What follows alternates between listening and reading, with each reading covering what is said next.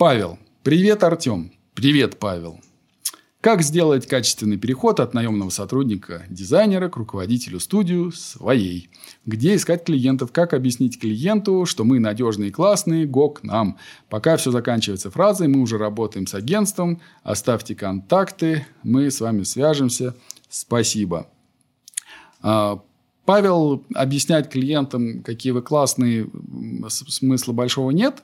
А, хотя, конечно же, что-то на эту тему можно написать на каком-нибудь своем сайте или в каких-нибудь своих социальных сетях. Почему вы считаете себя классным, это неплохо. Но, конечно же, главная вещь, которую продают дизайнеры, это его портфолио. Соответственно, ваша задача собрать такое портфолио, которое будет настолько интересное, настолько классное и клевое, что просто клиенты захотят, чтобы у них было так же.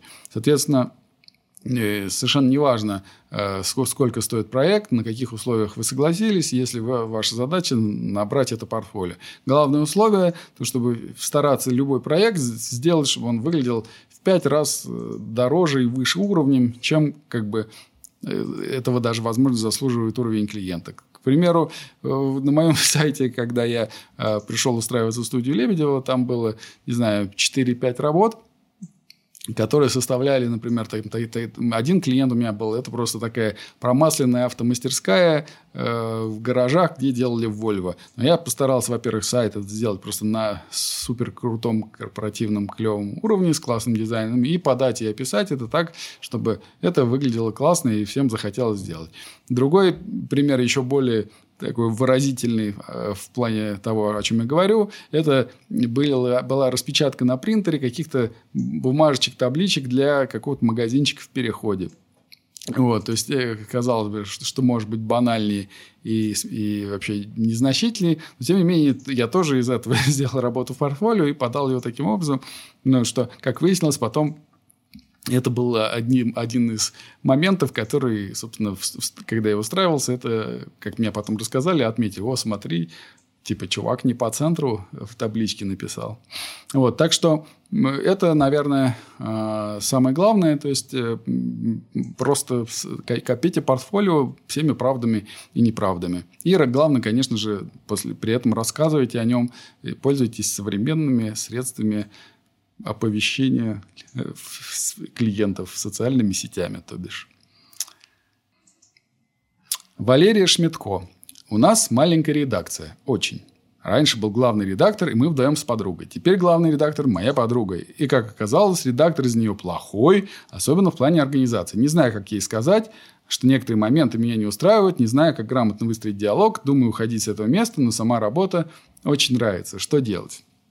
Валерия сходу я вижу не, некую коллизию э, в этом деле, а, потому что вы пишете, что редактор из вашей подруги плохой, но при этом спрашиваете, о чем с ней можно поговорить. Но если вы считаете, что она плохой редактор, кажется очевидным, что ваш разговор с ней не сделает ее хорошим редактором. То есть, эта проблема никак не решится. Вот. Но если все-таки вы неправильно выразились, и вас просто действительно не устраивают какие-то моменты, которые вы надеетесь поправить с помощью разговора, то это совершенно другое дело, но тогда вам нужно и в голове это тоже немножко себе перестроить. Соответственно, как выстроить диалог? Конечно же, диалог нужно, стоит выстроить очень бережно, э, таким образом, чтобы ваши отношения не пострадали. Разумеется, здесь э, все зависит, конечно же, и от предыстории ваших отношений, от того, какой, насколько человек э, хрупкий, и, э, там, не знаю, и это, как правило, чувствуется подсознательно. Например, я раскрою секрет, что у меня есть в жизни очень большой количество людей, с которыми я необъяснимо годами общаюсь на «вы».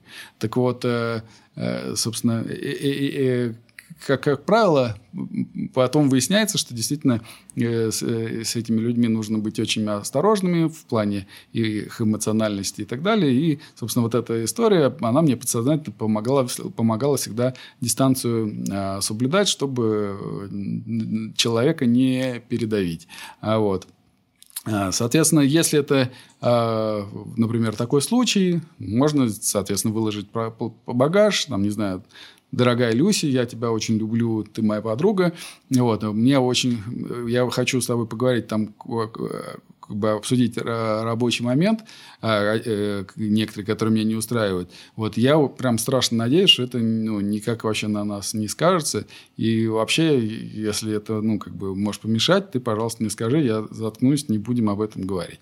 Вот. И, ну, скорее всего, как бы она будет, естественно, рада, готова выслушать, а вы, соответственно, а, сформулируете эти моменты и так далее. Ну, в идеале в формате пожеланий. То есть можно, конечно, рассказать, что в каких ситуациях вам там почему-то плохо и так далее. Не, не, не, не то, что это Люси делает неправильно или что она делает плохо, а в каких ситуациях или при каких действиях вам становится почему-то плохо или неудобно, или как страдает работа, на ваш взгляд.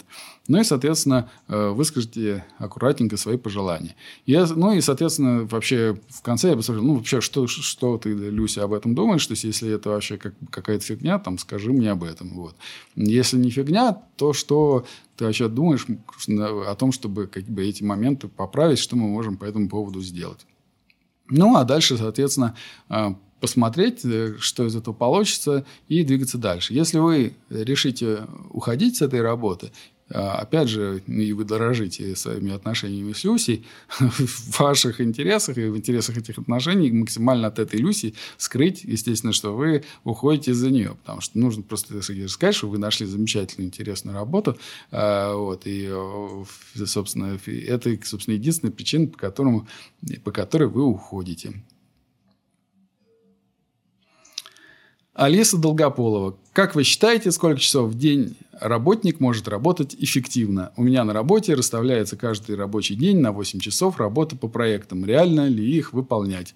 Алиса, я понятия не имею, о чем вы говорите. Это для меня какая-то несусветная фигня. Потому что если вы занимаетесь дизайном, редактурой, или еще каким-то делом, э, может быть, вы разработчик, я не знаю, чем именно вы занимаетесь, но это, очевидно, не то же самое, что копать канавы. Да? То есть, если можно поставить какой-то норматив по поводу копания э, канав, сколько можно выкопать э, метров за там два часа работы, то как вставить нормативы, сколько можно нахреначить макетов за час, я такое себе не представляю.